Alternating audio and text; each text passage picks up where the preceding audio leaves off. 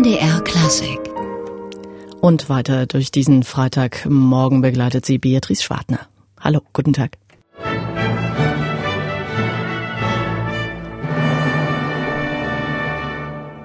Musik von Johann Sebastian Bach in äh, besonderen Gewand. So wird es am kommenden Sonntag in Erfurt klingen.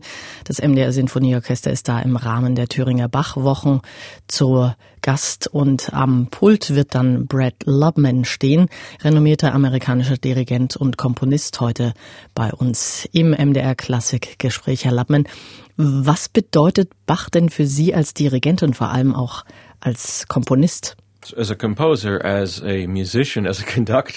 Ja, als äh, Komponist, als Musiker, als Dirigent, für mich ist Bach die größte Inspiration, wie für uns alle, der Urpunkt, der wichtigste Teil unseres musikalischen Erbes. Und dort in Thüringen zu sein, in der Gegend, wo Bach seine Jugend verbrachte, wo er seine ersten Werke geschrieben hat, was bedeutet das für Sie? Um, anytime I'm in es ist toll, wenn ich an einem solchen besonderen Ort bin, dem Geburtsort eines Komponisten oder wo er gewirkt hat, sein Zuhause, wie auch hier in Leipzig, wo Gustav Mahler gelebt hat, als er seine erste Sinfonie schrieb. Und die Thomaskirche natürlich. Nun darf ich nach Thüringen fahren. Ich kann das nicht erklären, man entwickelt einen Sinn dafür, dass Bach da irgendwie noch ist, sein Geist sozusagen. Wir können nicht zurückgehen und seine Zeit verstehen, aber man kann sie nachvollziehen heute anhand dessen, was noch da ist. Und das gibt einem etwas Besonderes, das kann man nicht in Worte fassen. But to actually feel the, the surroundings and to get a feel for um, just, just to just to be in that very spot even is uh, somehow it adds something very special. I can't put it into words. Sie sind Dirigent und Komponist. Äh, was war Ihr Weg zur Musik? Was war sozusagen die Initialzündung für äh, Brad Lubman? Well, the very first thing for me um, was the Beatles. Also die erste wichtige Sache für mich waren die Beatles. Ich sah sie mit fünf oder sechs Jahren im Fernsehen und wollte eigentlich alle von ihnen sein. Ich träumte davon, Rockgitarrist oder Sänger zu werden. Gitarre habe ich dann angefangen als Kind, es klappte aber nicht richtig und dann habe ich Schlagzeug probiert. Das ging viel besser. So wurde das Schlagzeug mein erstes Instrument. Das war in den späten 1960ern, also Rock'n'Roll, Schlagzeug und Jazz. Das wollte ich machen. Ich dachte, ich wäre ein Drummer. The rock and roll of the late 60s, but also jazz. And I, this is what I was going to do. In my mind, I was going to be a drummer. And then when I was 13 years old, a friend of mine uh, said, I have to play you this recording Dann, als ich 13 war, hatte ein Freund von mir plötzlich eine Platte von Mahlers erster Sinfonie dabei. Ich fragte, wer ist Mahler? Ich hatte von Bach und Beethoven gehört, Prokofjew und sowas. Also, wir legten die Platte auf, so lange her, Mitte der 70er Jahre, aber das hat mich komplett verändert. Irgendwas hat mich da tief berührt und ich habe da gedacht, sowas kann man machen in der klassischen Musik, diese Art von Tongemälde. Mahler schreibt ja da rein wie ein Naturlaut, diese Vogelrufe, diese enormen Höhepunkte, die quasi durch die Decke gehen, all diese Sachen. Tone painting. I mean, when Mahler writes in the score, uh, wie, wie ein Naturlaut, you know, and there are these bird calls, and then there are these enormous climaxes, which are just over the top, and all these things. And I think during the course of the next year, you know, there, by the time I was 14, I switched Im folgenden Jahr dann, ich war 14, da war ich wie verwandelt. Rock und Jazz interessierten mich nicht mehr. Jetzt wollte ich Schlagwerker oder Pauker im Orchester werden. Und ich wollte Dirigent werden. Ich weiß nicht mehr warum, keine Ahnung. Ich denke, es war die Musik selbst, die so unglaublich war. Also im Alter von 14 und wegen Malers Erster war mein Weg gewählt. Ich war besessen und ich mach's heute immer noch. Uh, and I was obsessed with that, and that's what I, I'm still doing it. Jetzt treffen Sie ja wieder auf dieses Initialwerk für Sie. Wie begegnen Sie Malers Erster heute? Well, this is an interesting thing because I've actually I've, never conducted Mahler one before. Ja, das Interessante ist, ich habe sie nie vorher dirigiert, außer mal ein Stückchen draus am Konservatorium. Das war eine Probe für einen Gastdirigenten. Ich habe jetzt also 40 und etwas mehr Jahre darauf gewartet, dieses Stück zu dirigieren. Ich habe andere Malerwerke gemacht. Ich habe viel vom Standardrepertoire gespielt, aber auch viel neue Musik, wofür ich anscheinend bekannt bin.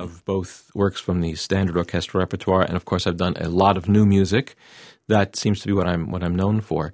And what's very interesting now about approaching uh, Mahler First Symphony das Überraschende an diesem Wiedertreffen mit Mahlers Erster war, dass ich so weit weg von diesem Werk war wie nie. Ich habe mittlerweile so viel Erfahrung mit Orchestern, mit dem Dirigieren und vor allem mit lebenden Komponisten. Das war etwas ganz Wichtiges zu sehen, wie ein Komponist Dinge verändert oder abändert. So sehr wir die Partitur achten, es gibt eben immer Dinge, an die man intuitiv herangehen muss, so als ob der Komponist noch lebte und hier wäre. As much as we try to be uh, literal and faithful to the score, there are always elements that you have to think about intuitively, and you have to imagine, well, what if the composer were alive here? Um, so I, Das Spannende war jetzt, dass ich Sachen in den Noten entdeckte, von denen ich gar nichts gewusst hatte. Kleine Details. Wenn man es immer nur gehört hat oder sich an die Teenagerzeit erinnert, dann hat man es immer auf bestimmte Art im Kopf. Und wenn man dann in die Noten schaut, dann entdeckt man da spannende Sachen, Instrumentationsarten, seine Anweisungen für die Tempi und so weiter. Irgendwie bin ich froh, dass ich diese ganzen Jahre warten musste.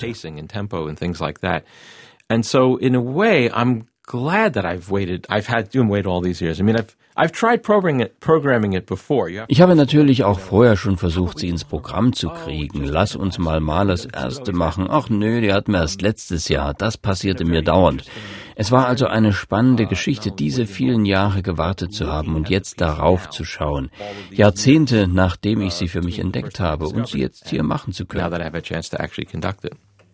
Das MDR Sinfonieorchester hat die Sinfonie nicht 40 Jahre lang von Ferne anbeten müssen. Vor dreieinhalb Jahren hatte sie Christian Järvi im Matinee-Konzert auf dem Programm. Hier ist der zweite Satz daraus.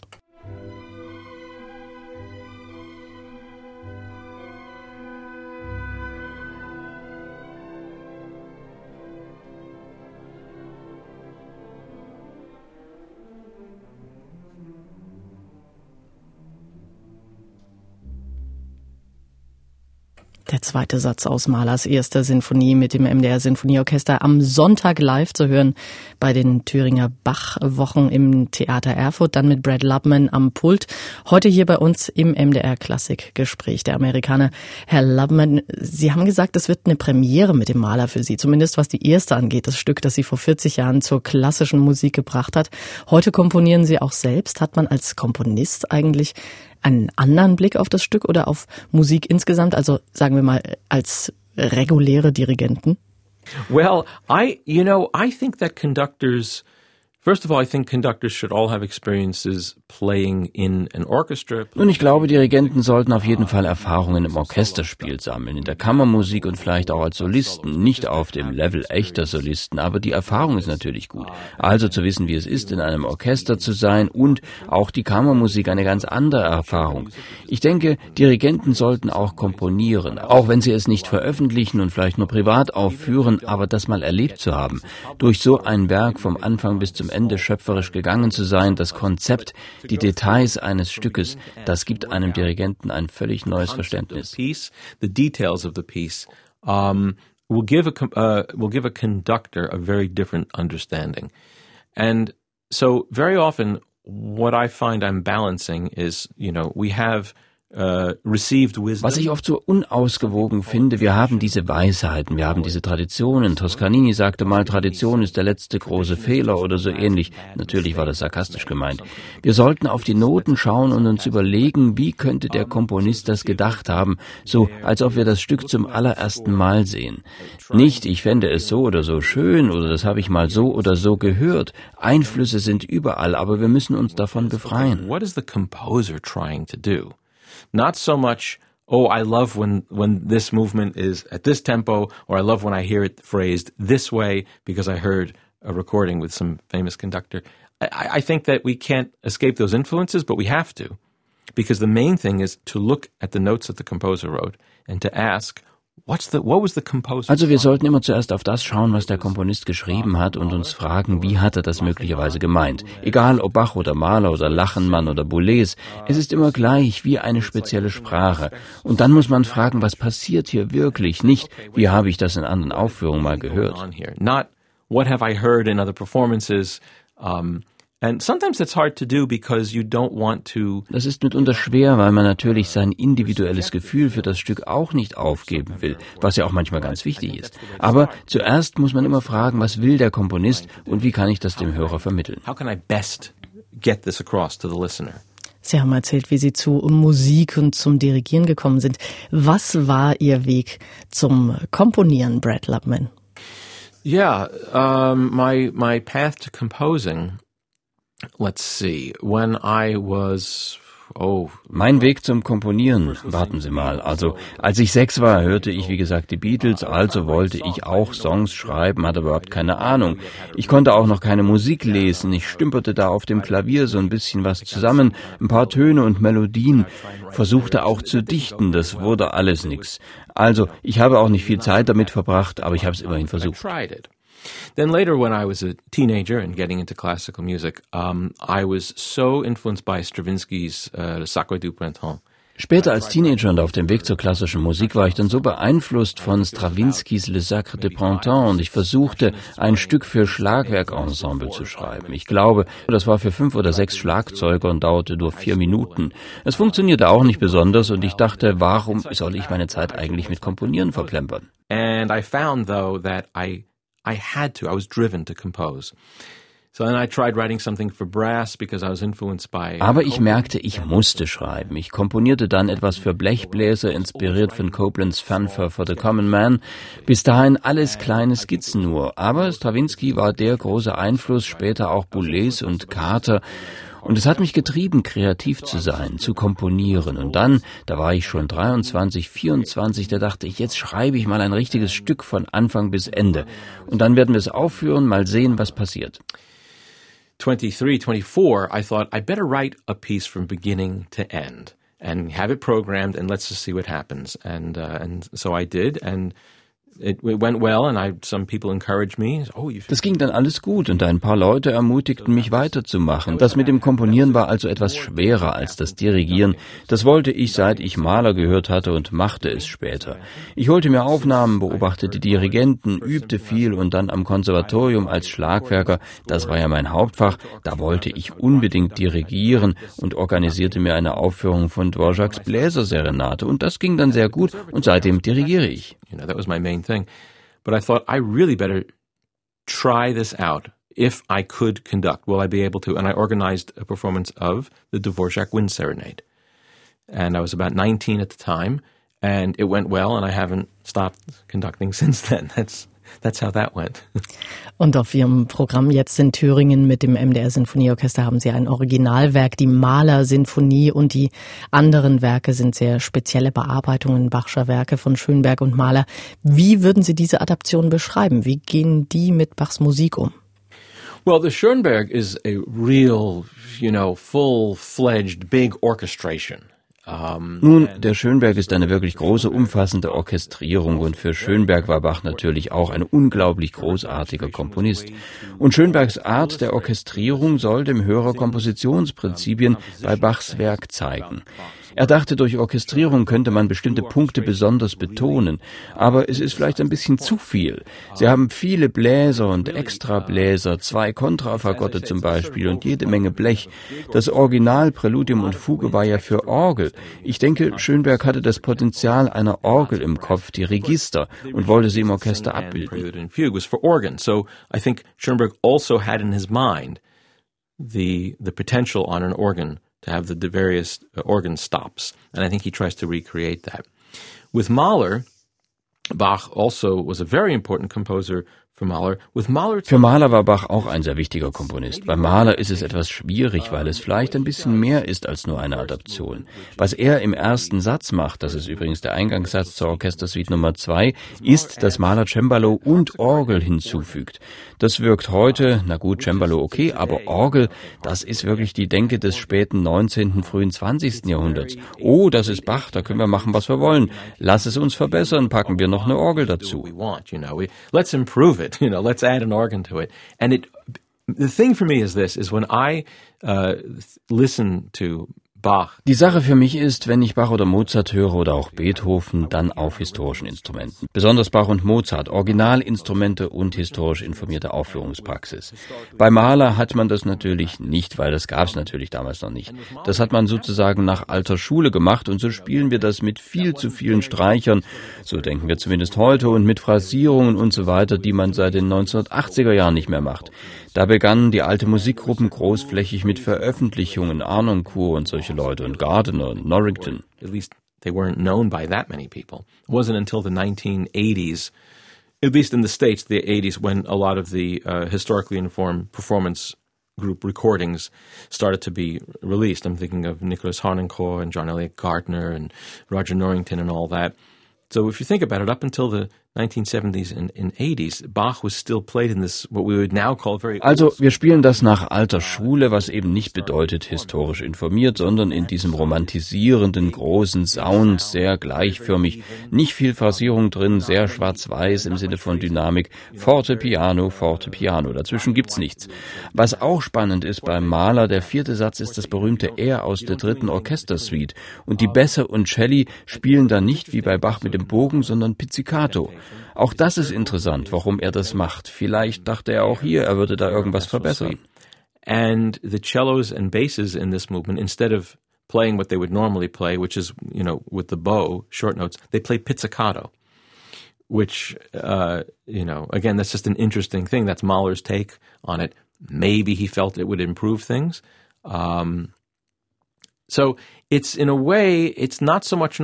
Also Mahler ist keine Adaption in dem Sinne wie der Schönberg, sondern eher eine Art Vorschlag, wie Mahler diese Musik gern gesehen hat und wie er sie vielleicht auch aufgeführt hätte zu seiner Zeit. Also das ist eine echte Version aus dem späten 19., beginnenden 20. Jahrhundert. Trotzdem tolle Musik, denn es ist ja Bach.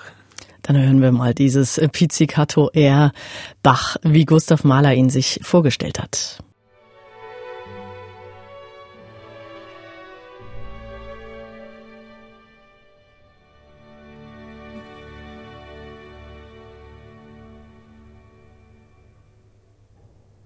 Bach durch die Brille von Gustav Mahler gesehen, am Sonntag im Theater Erfurt zu erleben, mit dem MDR Sinfonieorchester dann auch das große Präludium in S-Dur mit seiner Trippelfuge Bachwerkverzeichnis 552 in der Version von Arnold Schönberg und Gustav Mahlers Sinfonie Nummer 1. Am Pult dann Brad Lubman, der amerikanische Dirigent und Komponist, heute bei uns im MDR Klassikgespräch. Herr Lubman, wir hatten gerade die Bach-Bearbeitungen von Mahler und Schönberg verglichen, um es nochmal kurz zusammenzufassen, könnte man sagen, Schönberg packt Bach in ein symphonisches Gewand, während Mahler ihn quasi nur auf seine ganz eigene Art interpretiert? Ja, in a way, it's it, it really is like that. The Schönberg really is a. Uh, ja, das ist schon so. Schönberg ist eine Orchestrierung, eine Vorstellung davon, was man mit Bach machen kann. Bei Mahler ist es ein bisschen mehr. Nimm ein paar Sätze, es sind ja vier aus verschiedenen Suiten, pack Cembalo und Orgel dazu in einem Satz und dann verändere ein bisschen, wie ich ja schon sagte, die Pizzicato-Sache. Also man könnte sagen, das ist vielleicht mehr Originalbach mit etwas Salz und Pfeffer nach Malergeschmack.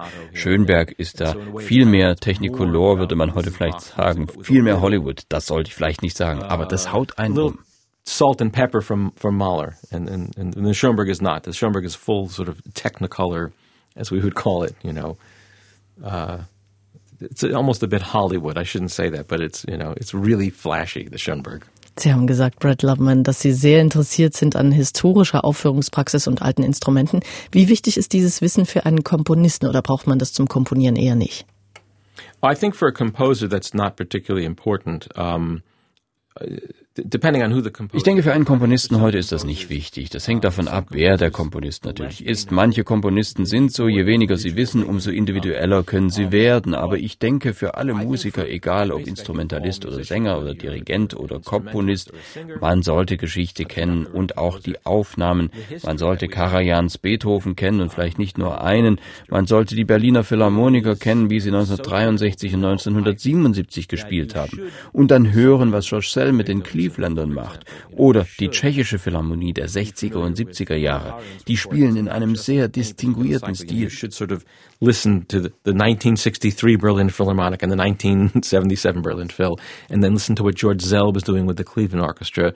Um, and then listen to the Czech Philharmonic recordings of the 60s and 70s because they played with a very distinct style, and then listen to um, um, um, yeah, John Elliott Gardner's recordings, Harnoncourt's recordings, Franz Bruggen. Und dann sollte man sich Gardners Aufnahmen anhören oder Arnoncourts oder Franz Brücken, also die großen Orchester 1940er bis 1970er Jahre und dann die historisch informierten Aufnahmen und von unterschiedlichen Blickwinkeln, weil es eben auch nicht die eine Art gibt. Und ich empfehle Leuten auch immer wieder, sich Aufnahmen aus den 1920er und 1930er Jahren anzuhören. Auch das ist eine ganz andere Art des Spiels spielt. Also für einen Komponisten kann sowas interessant sein, vielleicht Ideen zur Orchestrierung geben, aber ich denke, es ist viel wichtiger für Dirigenten, Instrumentalisten und Sänger, diese Geschichte der Interpretation zu kennen, die ja sehr umfangreich ist. Um, to really know this recorded uh, history of performing styles. It's really immense and quite amazing. Sie schaffen ja selbst nicht nur neue Musik als Komponist, Sie experimentieren auch mit neuen Konzertformen, unter anderem mit dem Signalensemble. Was denken Sie, wird sich ändern in der klassischen Musik? Well, Ensemble Signal, when we started 10 years ago, we, we modeled ourselves more or less after Ensemble Modern. Das Ensemble Signal, als wir angefangen haben, haben wir uns so ein bisschen das Ensemble Modern in Frankfurt zum Vorbild genommen. Also, wir wollten eine große Vielfalt zeitgenössischer Musik abbilden. Das Ensemble und ich lieben diese Vielfalt von Steve Reich bis Helmut Lachenmann. Und wir wollten ein flexibles Ensemble, nicht nur in Bezug auf Repertoire, sondern auch auf Größe. Also also für Projekte mit acht Spielern ebenso wie mit 30. Projects where you have maybe eight people playing and projects where you maybe have 30 people. As far as where things are going and where things, how things are changing, I think we're in the, I don't know if we're in the middle or maybe we're in the beginning, but Wie die Dinge laufen oder sich gerade ändern, ich denke, wir sind mittendrin oder vielleicht auch erst am Anfang. Seit 20 Jahren fragen mich die Menschen, wie werden sich die Dinge ändern? Die Studenten jeweils. Und ich sage dann, keine Ahnung, eure Generation wird's rausfinden. Die, die 1980 studiert haben, haben damit vielleicht schon angefangen. Neue Orte für Konzerte, neue Projekte außerhalb der Konzertsäle, in die man ja nur kommt, um zuzuhören. Multimedia-Events oder Konzerte in einer Kunstgalerie. Some things are just the venues where things are performed, looking for alternative places in which to perform. Some things are looking for projects which are outside the normal, you know, concert of music that you come to listen to. So, uh, multimedia events um, or events that take place, let's say, in an art gallery, and so it's I think hard to say where it's going to go and how it's going to change. What I Also ich weiß nicht, wohin es läuft oder was sich ändern wird. Ich kann nur sagen, ich sehe die Orchester, wie sie feststecken in der Tradition und im klassischen Konzertbetrieb und gleichzeitig versuchen sie aus dieser Geschichte auszubrechen. Also Orchester zu sein, aber auch vielleicht etwas neues Musikensemble, vielleicht auch Kammerensemble. Viele Orchester haben ja Kammerensemble, das war früher nicht so. Also es ist eine sehr spannende Zeit in dieser Hinsicht. Wo es genau hingeht, ist im Moment noch schwer zu sagen. So it's a very, very healthy time of change in that way. Uh, and where exactly it's going to go, I think is very difficult to say in the moment. Am kommenden Sonntag gibt's erstmal Spannendes mit Brad Loveman, nämlich unter anderem die große Trippelfuge im Präludium und Fuge S-Dur Bachwerkverzeichnis 552 bei den Thüringer Bachwochen in Erfurt mit dem MDR Sinfonieorchester und die hören wir jetzt.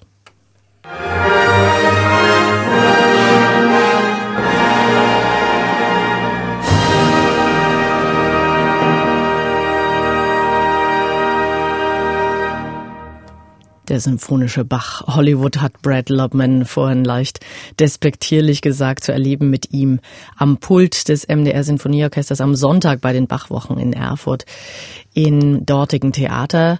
Brad Lubman heute bei uns im MDR Klassikgespräch. Herr Lubman, wir sprachen gerade von Veränderungen außerhalb des Konzertsaals in der Klassik. Wie könnten denn Veränderungen innerhalb der ja doch klanglich oft sehr guten Säle aussehen? I think there are a lot of um, formulas, a lot of methods that one could could follow. Um, of course, Ich denke, da gibt es eine Menge Formeln und Methoden, denen man folgen könnte. Klar, das altmodische Ritual Ouvertüre, Konzert und dann große Sinfonie. Das kann mit einem sehr guten Programm funktionieren, aber eigentlich brauchen wir davon mal eine Pause. Wir brauchen wieder mehr Abwechslung im Programm. Mal mit dem Hauptwerk anfangen vielleicht oder dem ältesten Werk auf dem Programm, vielleicht einer Sinfonie aus dem 18. oder 19. Jahrhundert. Dann an zweiter Stelle vielleicht was zeitgenössisches. Man schaut dann ganz anders auf die Sachen als man das für Jahrzehnte getan hat. Something that's that's more contemporary in a way. So you're looking at things differently than we've been used to doing for decades. Another thing is I some places will do themes Eine andere Sache sind Themenprogramme, also ein Abend beispielsweise für einen bestimmten Komponisten, auch das kann sehr bereichernd sein. Was ich aber mag, sind Kontraste. Ich suche gern nach Stücken, von denen man zunächst denkt, die passen nicht zusammen. Aber wenn man sie zusammen dann hört, dann ist der Kontrast so faszinierend. Das ändert deine Auffassung von den Dingen. Ist auch ein Weg, Programme zu bauen. The contrast between the two is so interesting that it, it changes your perception. So that's another way of making programs. Um, and then, yet a third way is what about all those pieces that have only been performed Und der dritte Weg ist, was ist mit all den Stücken, die nur ein paar Mal aufgeführt worden sind? Ich denke da auch an Komponisten aus dem frühen 20. Jahrhundert zum Beispiel. Edmund Rupert zum Beispiel, britischer Komponist, oder Maurice Ohana. Man kann da natürlich keine Spielzeiten mitfüllen, aber es gibt da draußen tolle Musik, die nie aufgeführt wird. Beethovens fünfte Sinfonie ist eines der besten Werke, die je geschrieben wurden. Ich mag alle Beethoven-Werke oder Tchaikovskis vierte oder Schostakowitsch. Tolle Werke, aber wenn mal jemand eine Statistik machen würde, wie oft die Werke gespielt werden, dann würden die Leute überrascht und geschockt sein. Ich natürlich nicht. if you look, if somebody did a study, if somebody did a uh, statistical study and counted how often these main works are played, I think that people would be uh, surprised, shocked. I wouldn't be, um, but I think a lot of people would be like, wow, this is Viele werden aber überrascht, wie oft die Sachen laufen und wie auch alle das Gleiche machen. Nochmal, es sind alles tolles Werke, viele davon auch meine Lieblingssachen, aber wir brauchen davon mal eine Pause. Wir müssen uns vielleicht mal um die Komponisten kümmern, die ganz selten aufgeführt werden und kaum bekannt sind. Also das wäre dieser Weg, die ganzen Werke, die vergessen sind, aber wert sind, aufgeführt zu werden, mal in den Spielzeiten mit unterzubringen. How do we work that into a concert season? Brad Lubman, Sie arbeiten viel mit Radioorchestern, jetzt hier mit dem MDR, dann geht's weiter zum WDR. Was ist der Vorteil von Radioorchestern? Sind die noch freier, offener für Experimente oder ist das auch nicht mehr so? Yeah, I think that one of the greatest roles of an orchestra in general in, in the last. Uh, ja, ich denke, eine der wichtigsten Rollen in der Orchesterlandschaft der letzten 70, 80 Jahre haben die Radioorchester in Deutschland gespielt. Es ist unglaublich, wie viel Repertoire ich da gemacht habe. Vieles war neue Musik, vieles ist auch neue Musik ganz bestimmter Art, wie sie beispielsweise in Donaueschingen oder Darmstadt gespielt wird. Das ist ein ganz wichtiger Dienst an der Kultur. Ich hatte Leute im Publikum, die sagten mir, wir mögen nicht alles, was wir hören, aber wir wollen neu Neues hören. Wir finden es wichtig zu wissen, was gerade los ist.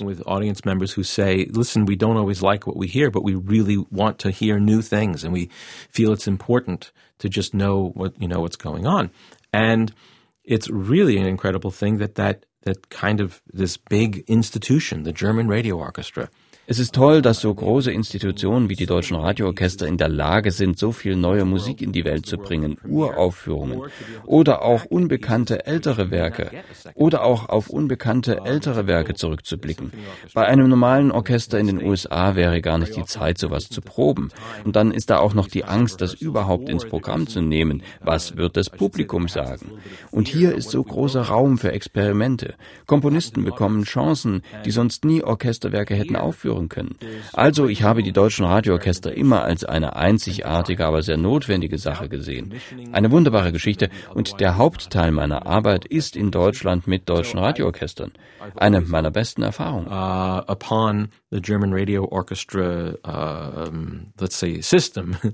as a really a unique thing, but a necessary thing. It's really wonderful, and I'm most of my work has been in Germany and with most of the German radio orchestras, and I count it as, as some of you know the best experiences. Dann freuen wir uns aufs Konzert am Sonntag in Erfurt. Brad Lubman war das heute im MDR Klassikgespräch. Am Sonntag wird er im Rahmen der Thüringer Bachwochen das MDR Sinfonieorchester leiten mit Arnold Schönbergs Orchestrierung von Bachs Präludium und Fuge S-Dur für Orgel, Werkverzeichnis 552, der Suite nach Werken Johann Sebastian Bachs von Gustav Mahler und Mahlers erste Sinfonie. Und hier ist noch ein kleiner Vorgeschmack drauf. Der Eingangssatz aus der Mahler Suite.